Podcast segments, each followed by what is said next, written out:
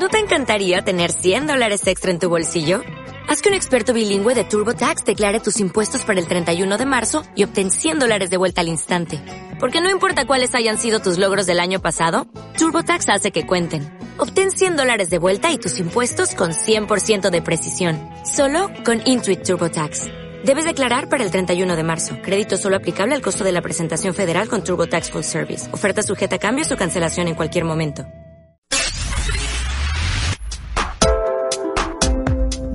Días que nunca parecen tener 24 horas. Pero es miércoles y es de noche. Y entre todo ese ruido, qué gusto poder encontrarnos para juntos abrir este portafolio. Arrancamos.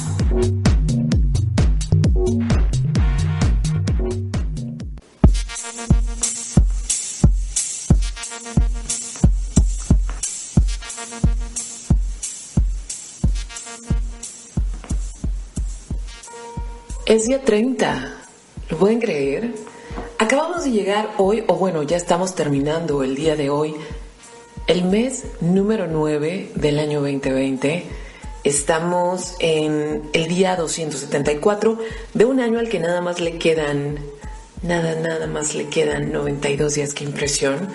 Y este, este portafolio es el 203, pero es el número 28 desde que estamos transmitiendo desde muchas partes, o sea, todo el equipo desde muchas partes. Así que bienvenidos, bienvenidos al portafolio por los 40.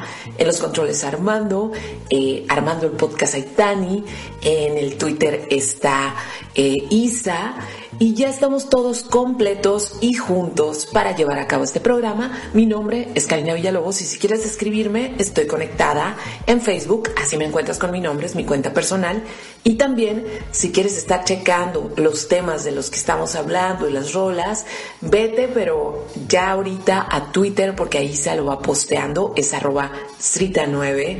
Y pues bueno, hoy estoy especialmente emocionada por el programa que hemos preparado, pero más adelante voy a llegar ahí.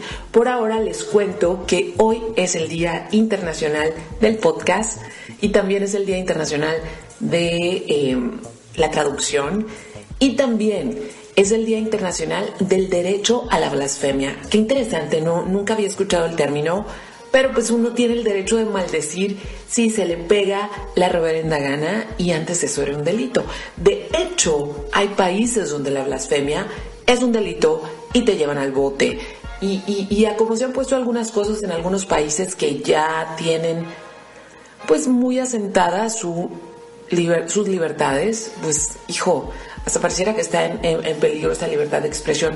Por eso las libertades nunca se deben dar por sentadas, se deben ganar todos los días y, gran parte del programa eh, va a estar dedicada como a esa noción, pero no, me quiero adelantar. Hoy es cumpleaños de personajes como muy particulares, Em, personajes de esos que llaman mucho la atención en cualquiera de las áreas en las cuales se han desarrollado. Y hoy hubiera cumpleaños, hubiera sido cumpleaños de Truman Capote, que el año pasado le dediqué un programa, o el año pasado, o creo que en enero, le dediqué un programa a Truman Capote. A ver si, chicas, a ver si lo encuentran ahí en los podcasts para soltarlo también ahí en Twitter. Pero es que justamente la última vacación que tuve, que fue la de, la de diciembre, que me tomé como unos días así de cama, libros, estuve leyendo a Truman Capote y, y creo que nunca había tenido el tiempo de apreciarlo y quererlo tanto, a pesar de que ya lo admiraba, pero esta, eh, este diciembre pasado me dio la oportunidad como, no sé, no sé si ustedes son lectores o de repente admiran a un director de cine o algo y de repente eh, le entras como con gusto a su obra y hasta sientes que te haces compa del autor. Así yo me sentí con Truman el pasado diciembre, hoy hubiera cumplido años. También es cumpleaños de Laura Esquivel, esa escritora mexicana que escribió Como agua para chocolate, que es uno de los libros más maravillosos que se han escrito en este país. No pienso lo mismo ni me siento igual al respecto del resto de su obra, pero ese libro es una delicia. La película también lo es, así que si no, si no lo tienen ahí cerca, es tiempo de consultarlo. O si ustedes son muy jóvenes y no les tocó el boom, es un buen momento. También es cumpleaños de Fran Dreiter, que la conocemos mejor como la Nani, de Susana Zabaleta, de Jenna Elfman, que ella fue este personaje de Dharma y Greg por allá por los 2000, es una serie muy famosilla, y también es cumpleaños de Ezra Miller. Y pues bueno, hoy, híjole, hoy, hoy tengo un programa que me he estado saboreando y que creo y espero, bueno, más bien espero, con todo el corazón, poder contagiarles el entusiasmo por este personaje del que hoy les voy a hablar.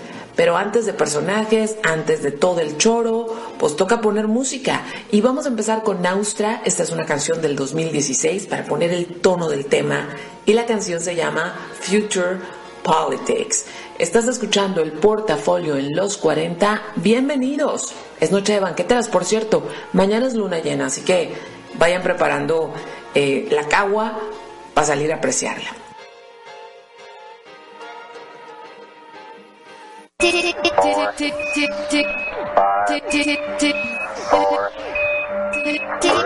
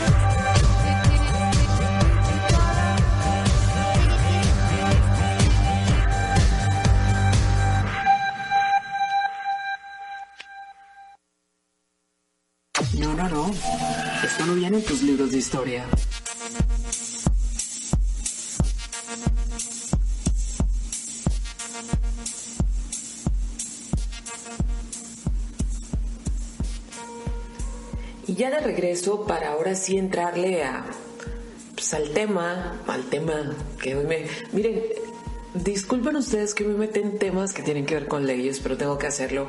Las últimas semanas han sido, creo que para todos complejas. No estoy hablando del COVID. Eh, ese, miren, ese ya es parte de nuestra, de nuestro día a día y está, estamos batallando con él, tenemos que cuidarnos. Eh, sí, pero por ejemplo, ayer fue el debate de, la presidencia de Estados Unidos y muchos dirán, ¿y a mí qué me importa si nos importa mucho? Todos sabemos que el hecho de que los países sean liderados por personajes que no alcanzan a entender su papel va en decremento de sus ciudadanos y, a final de cuentas vivimos en un mundo globalizado, vivimos en un mundo de intercambio cultural también y, lo que pasa en un lugar termina pasando en otro y ahorita estamos viviendo en un mundo donde eh, hay como un conjunto de cosas que nos ha llevado a, a tener gobiernos muy deficientes y gobiernos, uf, gobiernos no solo deficientes en la operación, sino con líderes sin empatía, sin amor, sin, sin empatía, es lo más grave, ¿no? Y, líderes que se crecen en el caos, ¿no? Entonces, ayer yo tenía clase, ayer en la noche, entonces no pude ver el debate. Hoy intenté ver un pedazo, no pude, no pude, no, no pude con tanto... Em, con tanta payasada, con tanto ruido, estoy muy cansada del ruido, estoy muy cansada de la discusión sin sentido, Estoy cansada de que patanes del nivel de Trump y de muchos otros, pero en este caso hablo de Trump, estén poniendo en juego a diario todo lo que se ha logrado por hombres y mujeres valientes del pasado.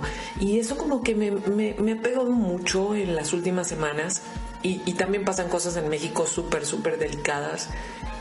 Y luego y luego, o sea, todo revuelto, ¿no? Y luego veo varios documentales y tal, no, no, no quiero revolverme. Y las leyes son esa cosa que están ahí. Por ejemplo, todos, todos los países tenemos una constitución. Para nosotros los comunes, o sea, yo no soy abogada, a mí me dieron una clase como estructura socioeconómica de México en algún momento de la vida y, y sí, me hablaron de la constitución y yo me acuerdo que también por ahí en la secundaria, la constitución, ¿no?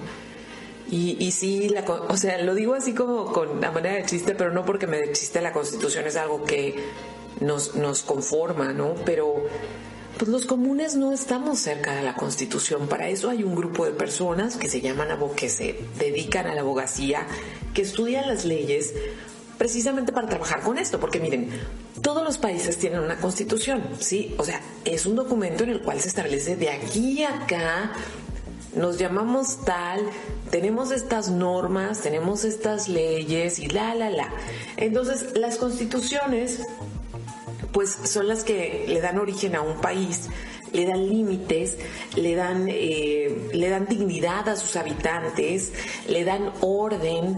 Eh, la constitución es como pues ese documento que del que emana absolutamente todo lo que pasa alrededor de sus habitantes. Entonces, la, la, constitución ensambla un país, o sea, y todas las constituciones, si las leemos, son bien bonitas, son así como poesía, ¿no? Porque también en el momento fundacional, o sea, en el momento en que se gana una independencia o se funda un país, pues es un momento de mucha esperanza, ¿no? O sea, aquí vamos a hacer florecer la tierra y vamos a tener hijos y ya saben, todas esas cosas bonitas que pueden pasar entonces, eh, de la Constitución emana la vida comunitaria, cómo nos debemos portar, eh, el orden, las libertades, los derechos, las obligaciones, y de esa Constitución salen todas las leyes que se aplican para que nosotros no andemos haciendo lo que no debemos y para que los demás no vengan y hagan con nuestras cosas lo que quieran. Eso se supone, ¿no? O sea, la Constitución es la base para todo eso.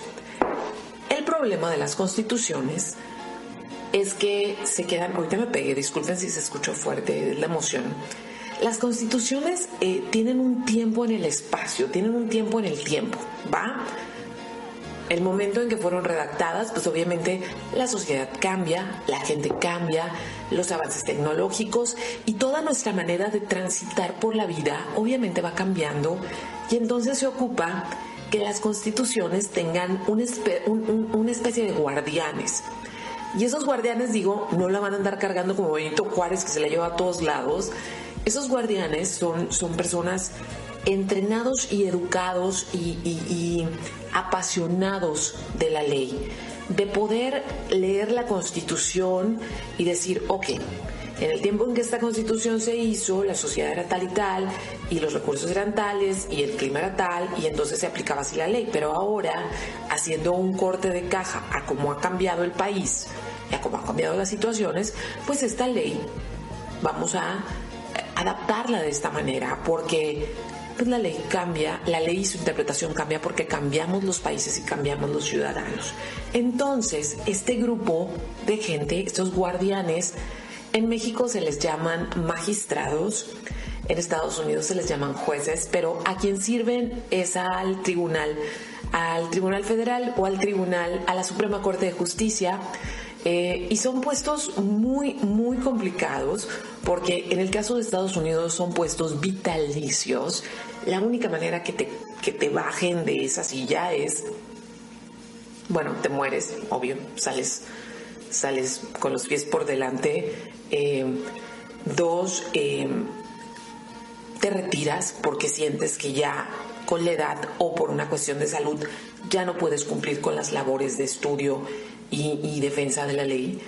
Y hay una tercera que es em, cuando a un juez se le pide que se baje del escaño porque se descubre que utilizaba tráfico de influencias o ya saben, alguna de esas triquiñuelas. Entonces, en México los, jueces duran 15 años, no, no son vitalicios como en Estados Unidos. Entonces, Mm, estos personajes en general no son personajes muy llamativos, al contrario, son como una especie de, búhos, ¿no? Que cuidan la ley, que están ahí estudiándola y demás. Y de repente, pues hay ciertos personajes que sí llaman la atención porque logran que esta ley se adapte a los tiempos en los cuales vivimos y logran que personas que no habían sido contempladas por esa constitución en un inicio sean consideradas en el presente, que es como funcionan las cosas. Entonces, hace un par de años, para aterrizar, para aterrizar sobre el tema, y de verdad espero poder transmitirles toda la emoción que le tengo a este personaje, ya lo dije hace rato, pero de verdad suena como muy rígido, pero espero no serlo a la hora de contarlo, pero bueno, hace un par de años hizo muchísimo ruido un documental, de hecho fue nominado para el Oscar, que se llama La Jueza. Y, siempre los documentales, los Oscars no son como la medida confiable. Para la gente que nos gusta el cine, pues sí, son películas a veces muy buenas, a veces no tanto, pero pues hay muchísima producción en el resto del mundo que no entra en los Oscars. Pero en el área de documental sí es un muy... Las elecciones de, del Oscar siempre son muy, muy buenas, siempre son documentales que te fascinan y que dices qué bueno que supe que estaba nominado, porque si no, nunca, porque el circuito del documental es muy complicado. Entonces eh, nominan este, este documental que se llama La Jueza. Y yo me acuerdo que desde aquel momento lo puse en mi lista de pendientes. Y como esas listas de pendientes interminables que cada vez se hacen más y más largas porque tenemos acceso a demasiada información, pues nunca vi el documental. Y hace un par de semanas que la jueza se muere y que veo que círculos políticos, económicos, sociales, jóvenes con su tatuaje en el brazo, iban a la Suprema Corte a presentar su sus lágrimas frente a, los o sea frente a la escalinata porque esta jueza se había ido. Dije no pues yo tengo yo tengo que ver por qué fue tan amada y por qué la tenían pendiente y no y me puse a ver el documental. Y miren yo me la pasé a chille y chille pero a chille y chille y no creen que de dolor o sea no no no de admiración de emoción de ver que una persona tenga la entereza y la capacidad de transformar la vida de quienes le rodean simplemente porque puede, porque sabe que puede hacerlo.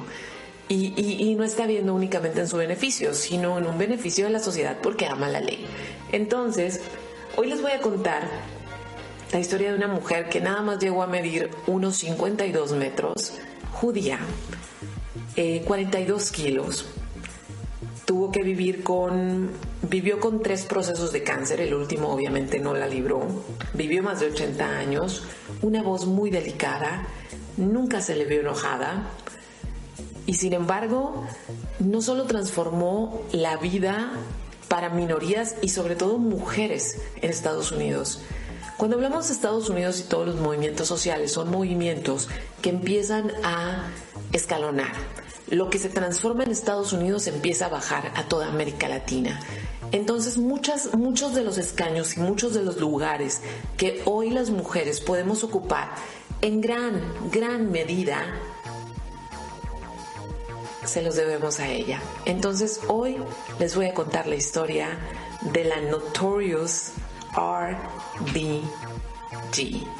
Pero para eso vamos poniendo música para ir aderezando y, prometo que lo voy a hacer lo más atractivo posible porque yo sé que hablar de un juez no ha de ser así como que, uff, qué emocionante. Pero ya saben que siempre les cuento historias de personajes pues, personajes que, traen onda, ¿no? Entonces, vamos con música y Gorgon City, que siempre, siempre me encantan, siempre siento que ya ando en la fiesta cuando los escucho. Gorgon City anda estrenando rola, esto se llama Burning y estás escuchando el portafolio, prepárate, prepárate para escuchar sobre uno de los iconos pop más sorprendentes, menos em, lógicos que ha tenido este siglo XXI.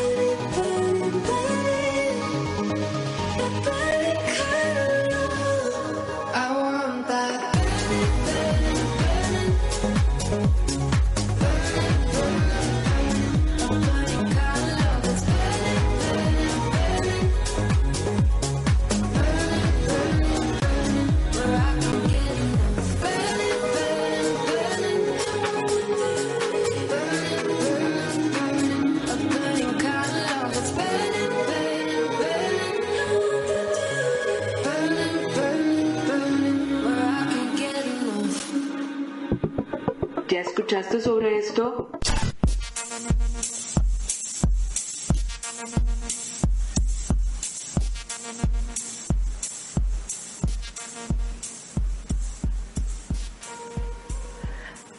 Y ya que me voy a meter en camisa once varas contándoles la vida de una jueza, pues bueno, contexto, el contexto lo es todo porque no podemos entender las acciones ni eh, la vida de alguien si no nos vamos a su origen y también es súper necesario entender los orígenes para poder em, ser más flexibles acerca de nuestras decisiones y de cómo apoyamos ciertas políticas o no. Entonces, vamos a ver antecedentes de esta viejona. Primero, Nathan Bader fue su papá y este hombre fue un ucraniano que llegó a Nueva York casi migrantes, estos que llegaron eh, la isla y todo este rollo, cuando tenía apenas 13 años. Su mamá también migró a Estados Unidos, pero ella sí nació en Estados Unidos, o sea, sus papás fueron los que llegaron, ella, ucraniana también, y ella nace en Estados Unidos, creo que nace, su mamá ya venía embarazada, entonces apenas alcanzó a llegar para nacer estadounidense. Celia, su mamá, y fue una mujer súper, súper inteligente, que le gustó mucho leer, que le gustó mucho como cuestiones de, que en aquel momento se decían intelectuales. Sin embargo, cuando tenía 15 años, pues sus papás le dijeron que ya no iba a estudiar porque por cuestiones económicas eh, la familia no alcanzaba a pagar dos como colegiaturas ya más eh, caras de los dos hijos y resulta ser que pues ella era la chica de la familia y tenía un hermano hombre y obviamente sacrificaron la capacidad de ella para desarrollarse eh, escolarmente para que su hermano pudiera estudiar. Entonces Celia, pues estamos hablando de estamos hablando de principios del siglo XX, así que pues Celia entró a trabajar en una fábrica, en una fábrica de, costura en Nueva York. Y, se casó muy joven y empezó a tener hijos y todo esto. Se casa con, con Nathan Bader, los dos judíos, los dos ucranianos pero siempre se quedó con esa cosquillita de que ella no iba a hacer diferencias entre sus hijos hombres y sus hijas mujeres, porque fue algo que la marcó muchísimo. Entonces, tuvo seis hijos, eh, no todos sobrevivieron, de hecho su hija mayor muere cuando tenía seis años de una meningitis y nuestro personaje en cuestión, Ruth, tenía apenas unos meses de edad cuando su hermana mayor muere. Entonces, bueno, tuvo hermanos, eh, bueno, tuvo seis hijos, esta pareja tuvo seis hijos. El papá se dedicaba a lo que era como algo muy, muy de judíos, muy de judíos en Nueva York, que era hacer sombreros, hacer pieles, eh, hacer camisas. Esa era la profesión que tenía, o el, pues sí, a lo que se dedicaba su papá. Entonces no eran eh, pobres, pero pues tampoco eran como, uff, adinerados, sino que más bien vivieron en un hogar de clase media, trabajadora, de migrantes, minoría, judíos, en una ciudad pues, que iba en crecimiento a inicios del siglo XX. Entonces, eh, como se había prometido Celia, ella no hizo ninguna diferencia en la educación que se le otorgó a sus hijos. Y pues resulta que Ruth, chiquitita, flaquitita, ojotes enormes, pues la Ruth le gustaba eso de estudiar y, fue una alumna muy, muy condecorada durante la preparatoria. Y justo un día antes de que se iba a graduar con honores de la preparatoria bla, todo esto, iba a ser la estudiante, eh, cosa muy, muy valiosa porque estamos hablando de estamos hablando de los años 30, estamos hablando más o menos de los 40, porque ella nació en los 30, estamos hablando de, de finales de los 40 y en ese entonces prácticamente una mujer cuando ya iba saliendo de high school era para casarse y ya, o sea, alejarse de cualquier tipo de vida pública que no fuera ir al cafecito con las amigas, ¿no? Y, a los bautizos de sus hijos y a las fiestas y se acabó. Entonces, eh, ella era una estudiante muy connotada, no tenía novios y justo un día antes de su graduación tuvo que avisar a su escuela que no iba a poder ir porque su mamá muere de cáncer. Y estamos hablando de tiempos donde cualquier tratamiento concerniente al cáncer prácticamente era inexistente o eran operaciones directas al tumor o radiaciones y se acabó. Eso era todo lo que había. Y su mamá ya tenía un tiempo luchando con el cáncer y muere. Entonces, eh, pues bueno, muy, muy triste. O sea, hay, como mucha tristeza en, un periodo muy corto de su vida, pero bueno, su papá la sigue apoyando y esta mujer que en ese tiempo era una niña prácticamente, consigue ingresar a estudiar al colegio, que es como esta parte previa para después hacer estudios universitarios en Cornell. y no muchas mujeres iban a Cornell, o sea, de hecho eran muy pocas y los papás neoyorquinos apostaban muchísimo porque sus hijas fueran a Cornell. ¿Por qué? Porque por cada mujer que había, había seis hombres matriculados. Esto quiere decir que en Cornell encontraba marido porque encontraba marido.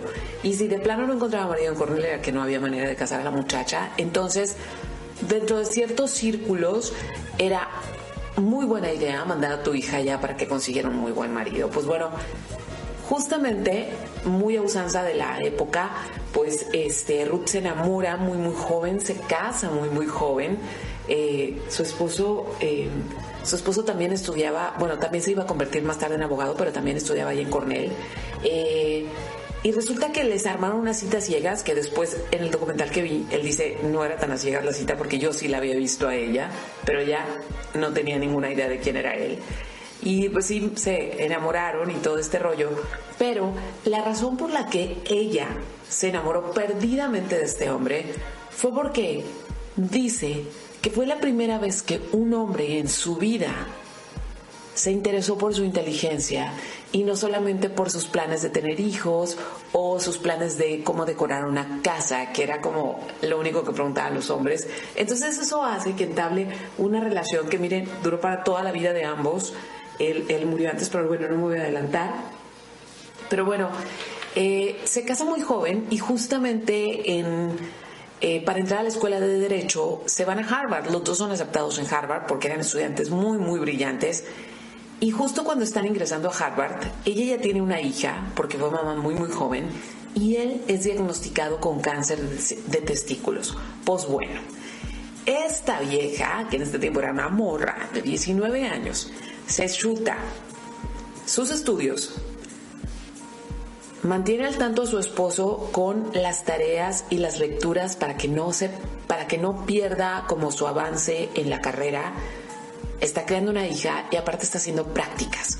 Está haciendo todo eso, dicen que dormía así como 3, 4 horas, pero aún así este, salió adelante, ¿no? Y, en ese momento histórico de su vida, no en el momento histórico de los demás, eh, ella no se cuestionó nada, o sea, para ella era como lo que había que hacer.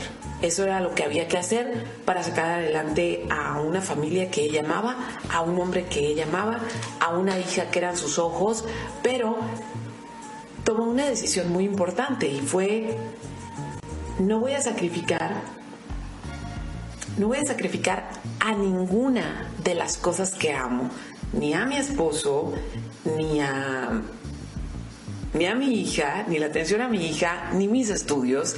Y por supuesto, tampoco voy a sacrificar la carrera de mi esposo. O sea, todas esas cosas en una mujer de los 40 a mí me parecen como, wow, o sea, esas eran ganas de hacer las cosas, porque ella nos estaba planteando, créanlo, en ese momento ella nos estaba planteando por qué soy mujer luchona y todo. No, no, no, era, estas son las cosas que amo y todas las voy a hacer y todas van a salir bien, porque puedo. La mujer de unos 52 metros, sí, chiquita, pero las podía todas. Entonces, antes de cerrar este, este como este segmento de contexto para entender de dónde viene el personaje, que es muy importante anotar eh, su presencia física chiquitita, eh, su ascendencia ucraniana de migrante eh, y, y las adversidades que la marcan para toda la vida, pero que no la limitan nunca, ¿no? Entonces, ya con esto, cuando ella está en Harvard, ese año se aceptaron a 500, eh, tuvo 500 ingresos de escuela de derecho, o sea, 500 nuevos estudiantes. De esos 500, nada más 9 eran mujeres. Yo no, yo, yo no me imagino lo que es eso, ¿no? Esa presión. Pues bueno, el decano de la Escuela de Derecho de Harvard manda llamar a un tecito a las mujeres. Y mientras estaban las quería conocer porque pues eran como las piezas raras de la universidad, mujeres que ingresan a Harvard. Em, mientras estaban en el té y en el chal, les pregunta que si qué las hacía diferentes y qué le iban a otorgar a la universidad, porque estaban ocupando nueve espacios que hubieran podido ser ocupados por hombres. Así la discriminación, así de sistemática. Y miren, esta vieja ni siquiera se ofendió, pero es una de las cosas con las que tuvo que lidiar desde muy corta edad. Entonces, bueno, nada más para cerrar este segmento que nos tengo en el pendiente, su esposo, a pesar de que tuvo un año muy complicado por el cáncer y por los tratamientos tan violentos que eran de ese tiempo, sobrevive y Obviamente sigue con su carrera profesional, pero más adelante les cuento de eso. Ahorita apenas el contexto. Vámonos con música. Lo que toca ahora. Eh, es música nueva, música nueva de un grupo muy muy viejo, esto es Erasure y acaban de sacar esto que se llama No Point in Tripping. Y estás escuchando el portafolio, les estoy contando la historia de eh, la Notorious RBG. Y por cierto, mis redes sociales que ando tan emocionada que al principio cuando volvimos no se las dije, pero estoy conectada en Karina Villalobos en Facebook, arroba 9 en Twitter y arroba 9 en Instagram. Ahora sí, vamos con esto.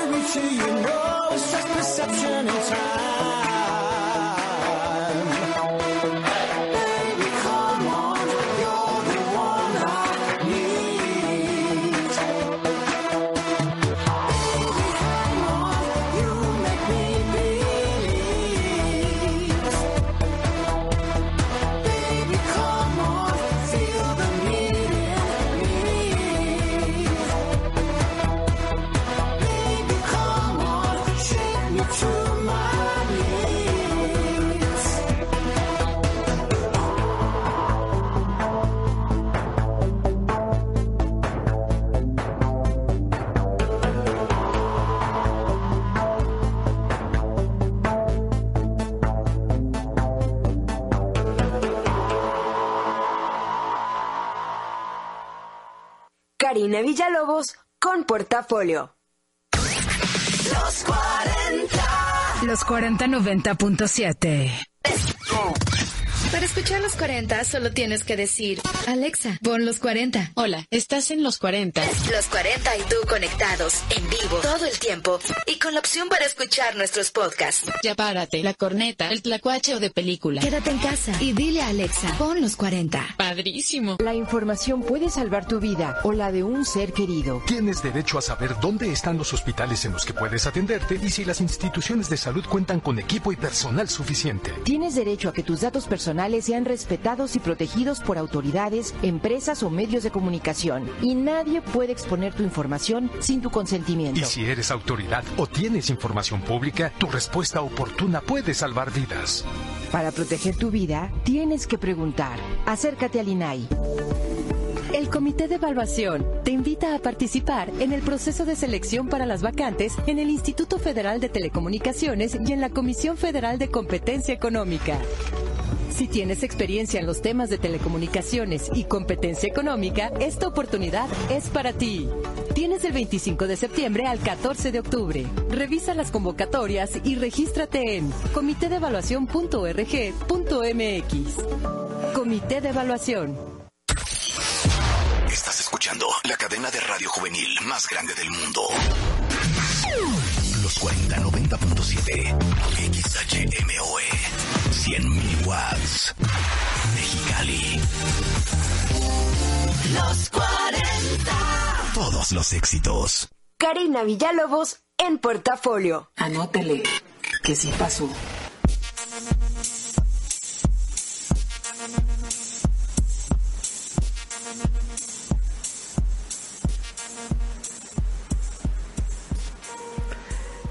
Y ahora sí, aquí viene la parte sabrosa, porque creo que en, en los dos segmentos anteriores, en el primero más o menos como, ah, puse más o menos como eh, un cuadrito acerca de por qué la constitución y las leyes, y ya en el segundo un contexto de dónde sale este personaje, y ahora sí, nos vamos a meter ya en cómo es que alguien tan chiquita, tan delicadita, eh, tan de minoría, termina transformando la vida no solo de eh, Estados Unidos, sino del resto de los países que eh, tenemos, compartimos fronteras y demás, y, ideologías y nos contaminamos y copiamos. Entonces, eh, la emoción de ver como el legado de una persona, eh, en este caso es lo que quiero compartirles. Pero bueno, como les venía contando, por cierto, de nuevo redes sociales, me emociono y se me olvidan. Karina Villalobos en, en Facebook, arroba estrita 9 en Twitter. Y justo en Twitter les vamos poniendo rolas y datitos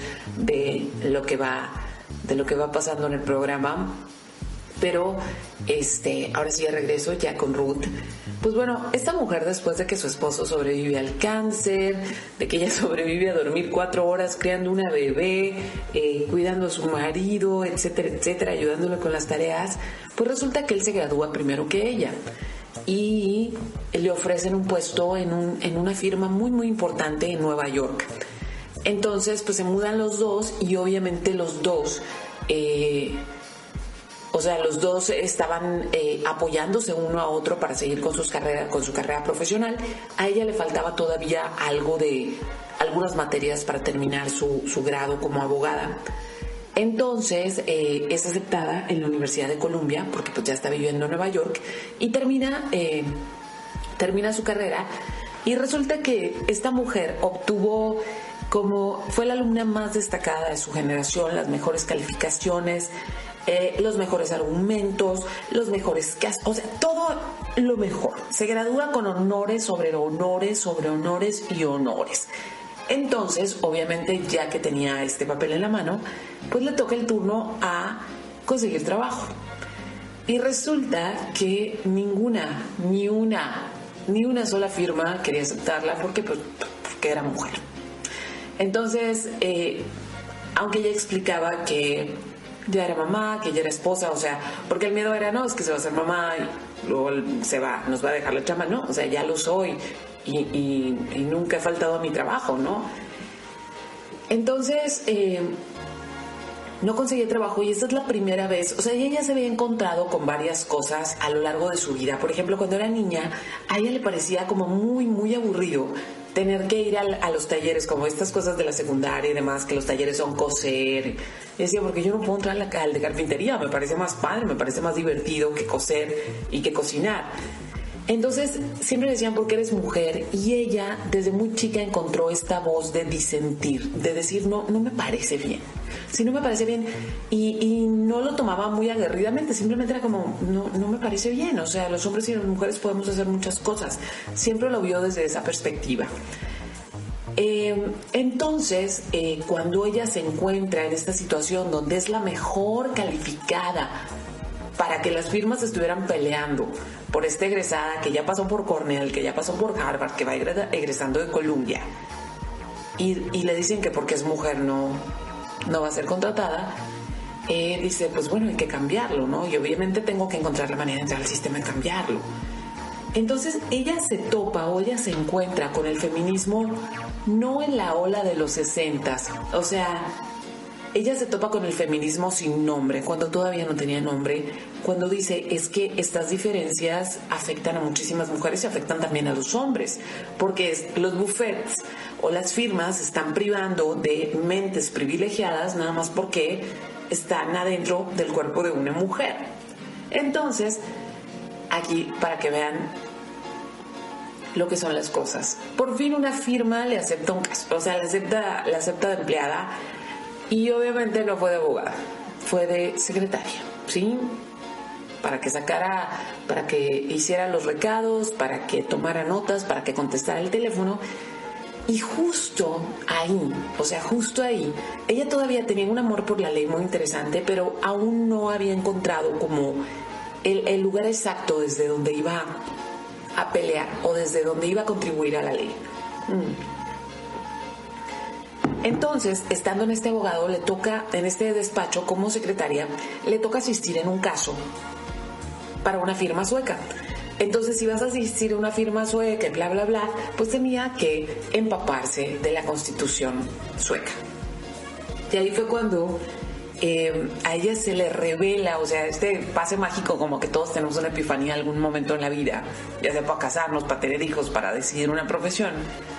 Está leyendo la constitución eh, sueca y dice, el inicio de la constitución habla de que eh, hay una cosa que une y hace iguales a hombres y mujeres ante la ley, que son personas.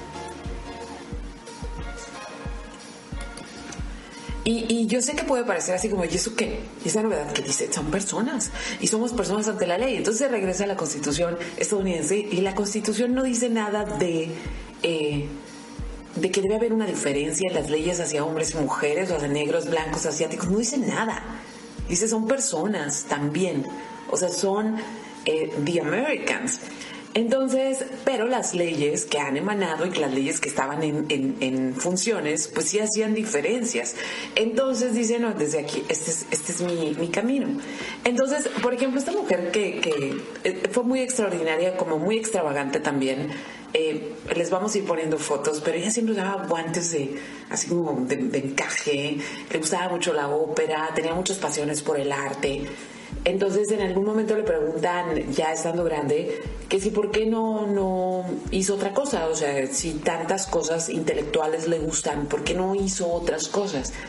Y ella dice, miren, yo entendí desde muy, muy joven que mi lugar no estaba ni en las marchas, mi lugar no estaba en la televisión, mi lugar no estaba, eh, no sé, en la calle. Yo entiendo la ley. Yo entiendo la ley y desde ahí puedo colaborar. Entonces me parece así como súper hermoso entender en dónde eres muy bueno y esa ella fue lo que hizo desde muy joven. Entonces, en realidad, ese, ese, ese momento de su vida la hizo darse cuenta que ella era una activista por la igualdad. Y no nada más la igualdad de hombres y mujeres, sino la igualdad, ¿sí? Y hay una parte bien interesante donde ella cuenta en un documental que miré que al rato les digo el dato. eh, hay, hay muchísimas cosas que ver de ella. Hay hasta libros para niños. Y esto que me pareció como muy padre fue que ella adquiere conciencia de, a ver, los padres fundadores, ¿sí? Y, y toda esta gente que hizo la constitución, en aquel momento pensaron en un país en el que conocían, en el que había cierto tipo de gente y había ciertas cosas pasando. Entonces, obviamente no contemplaron lo multicultural que iba a ser el país, entonces eh, se debe asegurar la igualdad ahora el paso del tiempo. Entonces ella fue como súper progre, o sea, súper progresista en adaptar la ley al tiempo, porque la ley, aunque se hubiera escrito hace mucho, no podía estar eh, juzgando cómo eran las cosas en aquel tiempo. Entonces, súper, súper, súper inteligente la vieja, porque eso es lo más, o sea, es súper interesante por donde se le vea, pero lo, lo interesante es que supo cómo llegar. Eh, estamos hablando de que abogada que empieza a tomar casos, después este, se hace juez, bueno, un juez, ay, hay muchísimos jueces, no juez de la Suprema Corte de Justicia, pero siendo abogada, empezó a tomar muchos casos que obviamente ella lo que quería era igualdad, o sea, conseguir igualdad para mujeres, conseguir igualdad para minorías. Sin embargo, decía, eh, damos por sentado, los hombres en este país dan por sentado que no hay inequidad, que no le puedes enseñar a una persona la equidad cuando no, no, no, la conoce, o sea, que piensa que así como son las cosas son. Entonces empezó a tomar casos no únicamente de mujeres, sino que empezó a tomar diferentes casos para hacer hincapié que la desigualdad, el hecho de que la ley se aplicara de diferentes maneras, afectaba a todo mundo. Y aquí va un recuento de los casos que inteligentemente escogió o algunos de los casos que inteligentemente escogió. Para 1971 defiende a Charles Moritz. ¿Qué fue lo que este tipo andaba peleando que le habían dicho que en él que no se hace? Pues bueno, él estaba pidiendo la devolución de impuestos porque había cuidado a su madre en sus últimos años y prácticamente pues había gastado una buena fortuna cuidándola y la ley decía que únicamente se iban a devolver sus impuestos si quien cuidaba a la mamá era una mujer o un hombre casado o un hombre divorciado. O sea, él no ni era mujer, ni era un hombre casado, ni era un hombre divorciado. Era un hombre y era soltero. Entonces ella gana ese caso y establece un precedente de que discriminar terminaba afectando a hombres también. Entonces ya como que, ah, como que la corte ya escucha más, no, ah, sí es cierto, estamos discriminando aquí a este señor. Otro caso. Em, Sally Reed, estos, estos casos fueron en 1971, los dos, el que les acabo de mencionar y este. Sally Reed fue una mujer que, a la que se le muere su hijo. Entonces, em, ella pide a la corte tener la, el derecho de administrar eh, los, los pocos bienes que tenía su hijo. La razón no la tengo clara, no sé si el papá no se hace cargo, una cosa así, pero por ley le tocaba al papá administrar los bienes de un hijo. Entonces, pues ella se mete en el caso para que Sally sea la administradora de estos bienes diciendo, ¿y qué tal si el papá no está? ¿Y qué tal si se fue? ¿Y qué tal si...? O sea, y, le, le, discutían, bueno, es que se va a analizar el caso, es que no es una cuestión de a ver si sí o a ver si no. Ambos padres deben tener los mismos derechos para administrar los recursos de los hijos en caso de que fallen. Entonces aquí ya tenía caso de hombre y caso de mujer, donde la discriminación afectaba a una de las partes. Y luego, eh, este está este es así padre también, escoge un caso de una, de una mujer llamada Sharon Frontiero, que fue una mujer militar, ¿sí? Entró al, no recuerdo si, si era marina o militar, uno de los dos casos. Eh, entonces, pues su papá, su papá, su esposo no era militar, ella era la única que trabajaba en las, en las Fuerzas Armadas. Entonces, obviamente, la gente que trabaja aquí tiene derecho a préstamos para una casa, subsidios y demás. Entonces cuando ella dijo, bueno, hay que comprar una casa para nuestra familia, pues resulta que no, es que eres mujer y, nada más los hombres tienen derecho a esto, pero, pero, pero, pero, trabajo igual. ¿Por qué no? No, es que solo los hombres. Otro caso que vuelve a ganar y luego, para mí, este es un caso muy interesante donde la empezó a hacer muy notable, hizo que se hiciera como muy famosa. Y es que en 1975 toma un caso de un hombre muy, muy joven. Su esposa eran, iban a ser papás por primera vez. Su esposa, por desgracia, muere eh, a las horas del parto. Y él se queda con un hijo recién nacido, muy sano, recién nacido, eh, no, puede, no tiene familia en donde vive no tiene mamá que le ayude a cuidarlo, entonces él pide pues los derechos de guardería y de seguridad social que hubiera tenido su esposa para poder seguir trabajando y pues le dicen no. Ah, ah, eso es solo para mujeres. Y nuevamente esto lleva, e, ella lleva el caso ante la corte, nuevamente argumentando el hacer leyes que se apliquen diferente para hombres y para mujeres nos afecta a todos y nos muerde el trasero. Eh, esos son algunos casos con los que empezó a hacerse muy notable y con los que consiguió que las mujeres pudieran solicitar los mismos derechos que los hombres. Ahora, para 1996, la juez se metió, ahora ya siendo juez, y estando en la Suprema Corte de Justicia, se mete en un caso serio porque está el, el Instituto Militar de Virginia hasta 1996 no aceptó mujeres. ¿Por qué? Pues porque hombres, es un instituto militar muy importante en Estados Unidos, muy político, muchísimos políticos de renombre han pasado por ahí sus hijos y pues había unas mujeres ahí que querían ingresar y en él no se hace, no se hace. Entonces ella decía, no estamos diciendo que todas las mujeres vengan, porque era lo que argumentaba la escuela, que se iba a debilitar, eh, como la, la, pues la dureza militar y que iban a tener que aflojar porque las mujeres iban a estar llorando. Y dice, no, que entren las mujeres que tienen la capacidad de seguir este régimen, que entren las mujeres capacitadas para entrarle a esto, pero que tengan el mismo derecho que los hombres de formarse para defender a su país. Entonces, sí, lo consiguió. O sea, consiguió, esta vieja consiguió que una de las instituciones más rancias militares de Estados Unidos le abrió la puerta a las mujeres.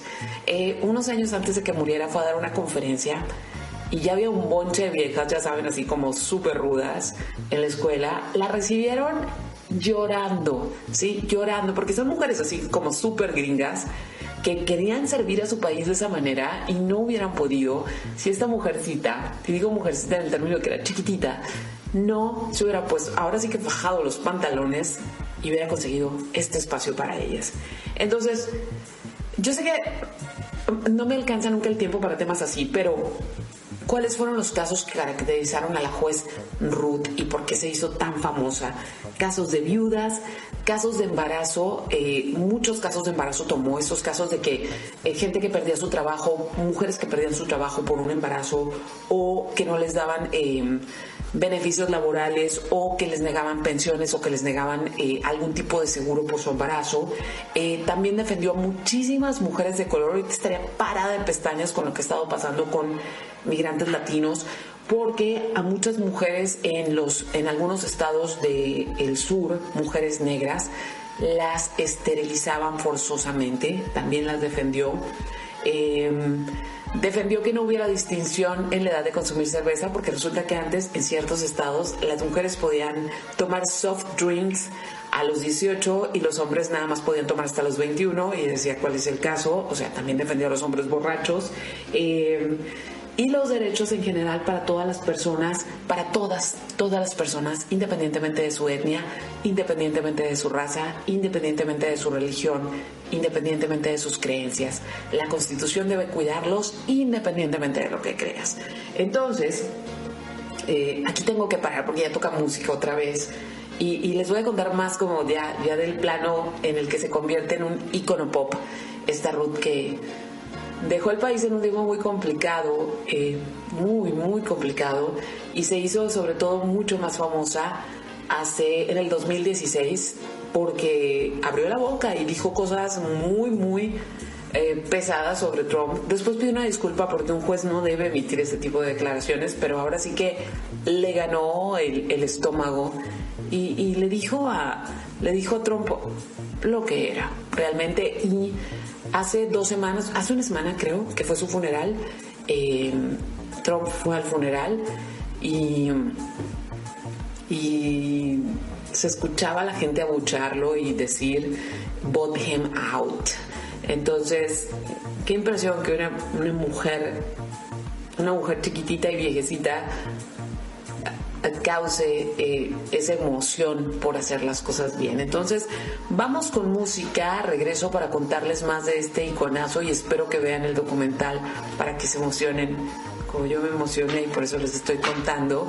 Pero ahora también toca música nueva, eh, sale algo de Cut Copy y esto se llama Running in the Grass. Estás escuchando el portafolio en los 40. Aquí va.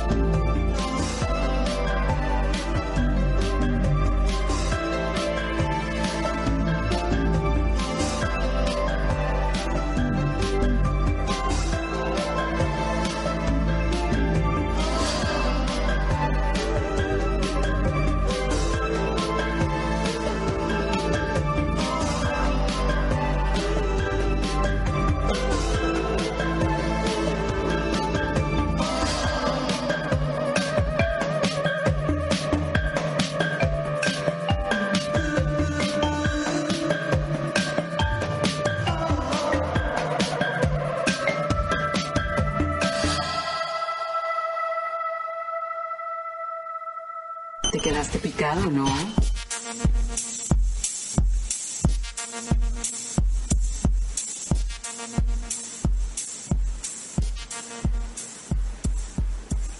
Y ya voy a cerrar con la jueza. em,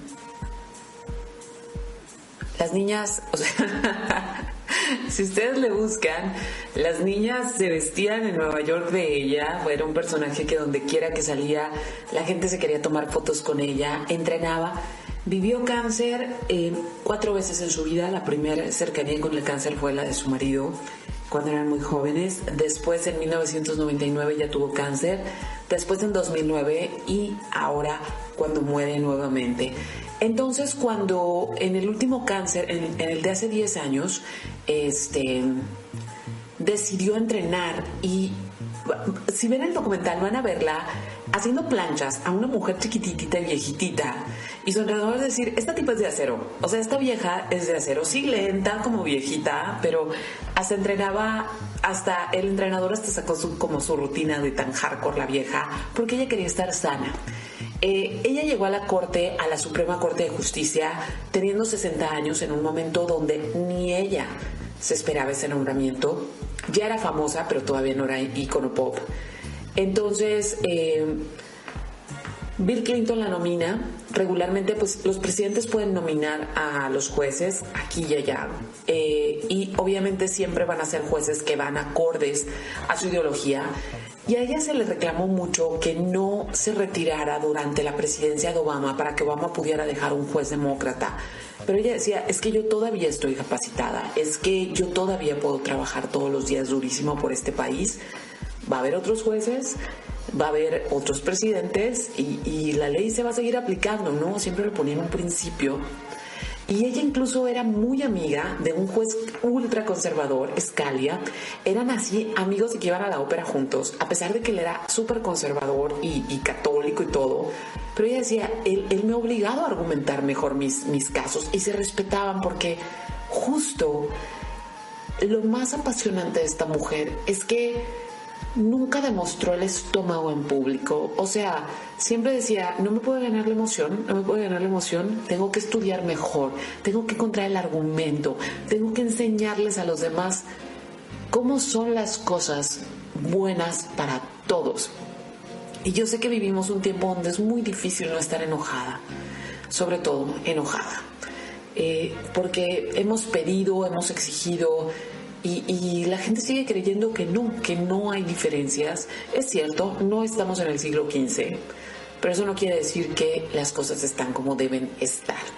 Y, y, aquí voy a hacer un paréntesis porque justamente no sé si ustedes ya vieron el cuento de la criada, esta serie. Yo vi la primera temporada porque no he tenido el estómago para ver la segunda y la tercera, pero yo amo a Margaret Atwood y trata de una sociedad que le quita los derechos a las mujeres. Y de repente cuando uno ve al principio de la serie y dices, ay, pero ¿en qué, ¿en qué, lugar pasa eso? No, no, no. Ya después cuando te lo empiezan a contar dices, wow, es posible en cualquier momento.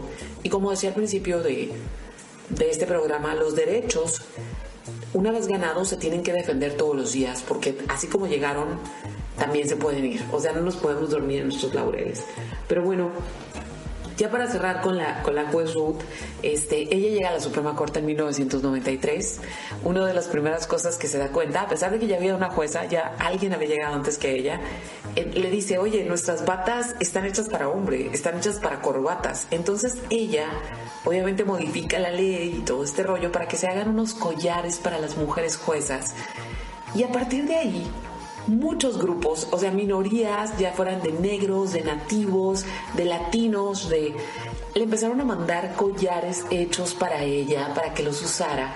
Y llegó al punto que incluso Banana Republic hizo un collar, porque cada vez que ella iba a disentir en la Suprema Corte, usaba un collar para, para que todos supieran que iba en contra del dictamen. Entonces, ella fue la, la que puso la palabra yo disiento, o la frase yo disiento, como un grito de guerra, a pesar de que la ley no se votaba como ella quería o como ella pensaba que era lo correcto, pero argumentaba el, el, el, o sea, el disentir y las razones por las cuales no estaba de acuerdo. Eh, su argumentación nunca fue personal, nunca, nunca, abrió, nunca habló desde su estómago, sino que hablaba desde la ley y lo que para todos debía ser la ley Y su trabajo, pues su trabajo le dio el marco legal a las mujeres, a los negros y a todos los grupos raciales que no son blancos y que habitan Estados Unidos y conforman Estados Unidos para poder exigir lo que les corresponde al estar en un territorio amparado por una constitución. Eh, ella fue súper, súper, súper eh, como activista también en contra de la discriminación racial y justamente se va en un tiempo donde la discriminación a mujeres y personas de raza no blanca, de piel no blanca, han sido alentadas por un presidente al que ella acusó de falso y mentiroso. Después les dije, ya, dijo, no, no debía ser eso, sí es cierto, el juez no debe decirlo. Y eso justamente que ella se le hubiera parado eh, a Donald Trump y hubiera dicho sus comentarios, la hizo súper popular. Y si ustedes miran el documental, se llama La Jueza, lo pueden encontrar en Prime Video y lo pueden encontrar en, en Cinepolis Click. Eh, se van a dar cuenta que ella daba conferencias y la gente joven y las mujeres, las niñas y las adolescentes la recibían llorando de emoción. Porque fue una mujer que no solo entendió que las mujeres estaban en desventaja y otros grupos, sino que desde el aparato de la justicia logró darles espacio y obviamente todos esos avances que se consiguieron en Estados Unidos han ido escalonando a todos los países que estamos en el área. Entonces, eh, ya voy a terminar esto con Ruth, ya nada más regreso para despedirme. Si quieres eh, mandarme algún mensaje, algún comentario, ahorita les ponemos el link del documental. Este pues escríbeme Karina Villalobos en Facebook, arroba 9 en Twitter o arroba 9 en Instagram. Vamos con música y aquí ya le empezamos a bajar el ritmo a la noche. Esta es una canción viejita de 1994 de Portishead. La canción se llama It Could Be Sweet. Estás escuchando el portafolio en los 40 y ya casi, ya casi cerramos septiembre y mañana hay luna llena.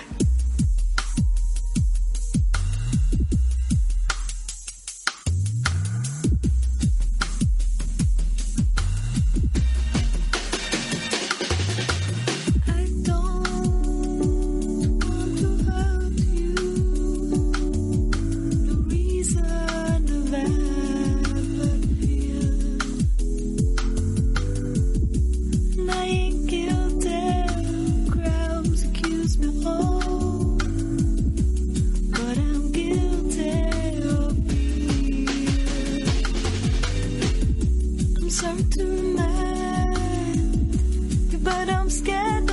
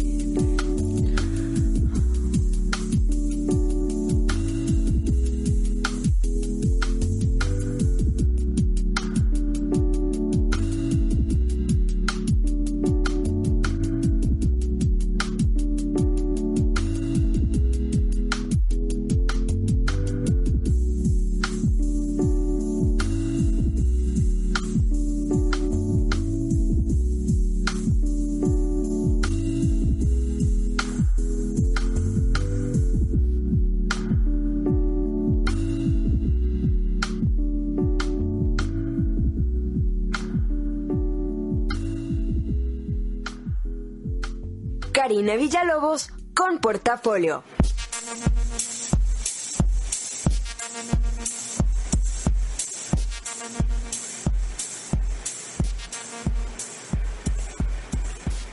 Hora de irme. Y, y de irme siempre con... Cuando hablo de un personaje como que me causa mucha impresión, siento como que las palabras no alcanzaron, no me alcanzaron, como que no encontré las palabras para contarles eso que me causa en el estómago, en el cerebro, alguien. Pero ahorita Oliver Abed bien me dijo como, wow, esa cositita cambió el mundo, sí. Y saben una cosa, hace rato me estaba tomando unas chelas con, eh, con sana distancia, por supuesto, con mi amiga Tania. Y justo le estaba platicando un poquito del tema de esta noche y le decía que, contrario a lo que se pueda pensar, una vez que se ganan derechos, una vez que logramos avances, no podemos dejar por sentado que esos avances van a permanecer ahí, sino que todos los días tenemos que luchar para que sigan siendo vigentes, desde derechos, libertades, instituciones, esa es nuestra parte vigilante. Ya sé que no somos jueces, ya sé que no somos Ruth, pero justamente ella trabajó hasta el último día de su vida porque, porque eso sentía que tenía que estar vigilando lo que estaba pasando. Entonces, eh, hay, hay, hay una mujer que admiro muchísimo que es Gloria Steinem, que es una de las más importantes feministas del siglo XX y justo en su lucha, pues en los 60 porque las mujeres tuvieran igualdad de oportunidades, dice que cuando Ruth empezó a conseguir estos cambios a nivel constitución, a nivel leyes, dijo, órale, qué chido que nosotros estemos acá en la calle echando el relajo, haciendo las conferencias, juntándonos y que sí haya una contraparte dentro del mismo sistema haciendo posible la igualdad. Entonces, les quería contar de Ruth porque sé que vivimos tiempos oscuros. Sé que cada día es, es como una nueva sorpresa acerca de que, digo, lo sabíamos, teníamos la idea de que los gobiernos van por un lado y nosotros estamos a merced de cualquier cosa. Pero los últimos, el último año ha sido como de un día tras otro. Entonces, si alguien de 1,52 pudo cambiar cosas, nosotros con un poco más de estatura podemos ponernos de acuerdo para cambiar otras o para por lo menos vigilar que las que están sigan estando. Y no nada más para nosotros, sino para las generaciones que vienen. Entonces, bueno, yo ya me voy a despedir. Ha sido un día de muchos temblores, así que cuídense mucho tengan llaves a la mano, ya saben todas esas cosas que ya sabemos, tengan las listas por si hay que salir corriendo, no duerman en calzones por si hay que salir corriendo, cuídense mucho. Eh, es también algo de lo que sabemos que tarde o temprano pasa en este territorio, así que todo bien, todo en su lugar. Y ahora sí, yo ya me voy a despedir, no sin darle las gracias a cada una de las personas que estuvieron escribiendo, haciéndome notar que estaban por ahí. Oliver Abed, como ya lo comentaba, eh, Rocío, Marta, Alejandro, Elena, eh, Chío, Ruiz, Ureña, eh, son diferentes, ¿eh? No creas, Chío, es alguien Ureña y tú, Chío, Ureña. Laura Robles, Adriana Santoscoy, Susana Flores, Maritza Martínez, Ana Karen Barraza, Olivia Flores, Olga López, Glenda M. Campos, Zuli, Lidia Araiza, eh, Juan Lara, Ale Palao, José Raigosa, que justo me estaba preguntando, oye, ¿cuál es el mes de los temblores? Porque por ahí hay un, tengo un, podcast, tengo un portafolio cerca de los temblores. Entonces, cuídense mucho. El documental se llama La Jueza, ya lo dije hace rato, pero se lo repito, se llama La Jueza, lo encuentran en Cinepolis Click y también lo encuentran en Prime Video. Y cuidémonos. Y parte de cuidarnos es justamente cuidar las libertades que otros han adquirido, por las que han luchado y han adquirido y que nosotros gozamos de ellas. Entonces, ahora sí, que tengan muy bonita noche y espero mañana estemos todos completos y todos dispuestos a hacer la parte que nos toca. No vamos a ser la juez, pero en donde estamos, en nuestro contexto, podemos hacer cosas que nos beneficien a todos. Que tengan muy bonita noche. Gracias Armando por hacer posible el programa. Gracias a Itani, gracias Isa.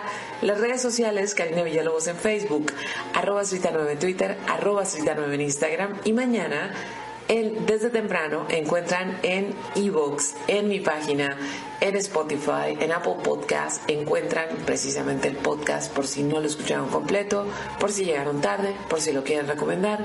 El portafolio está prácticamente por todos lados.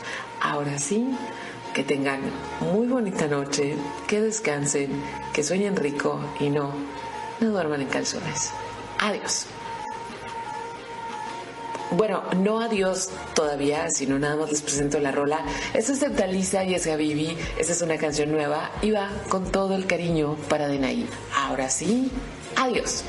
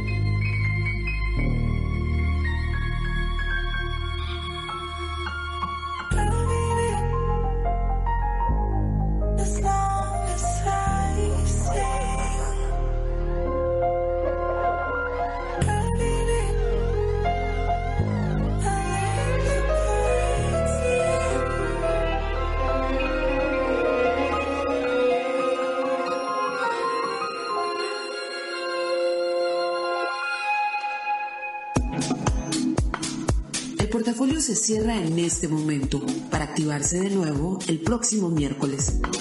Descansa, respira y comparte. ¿No te encantaría tener 100 dólares extra en tu bolsillo?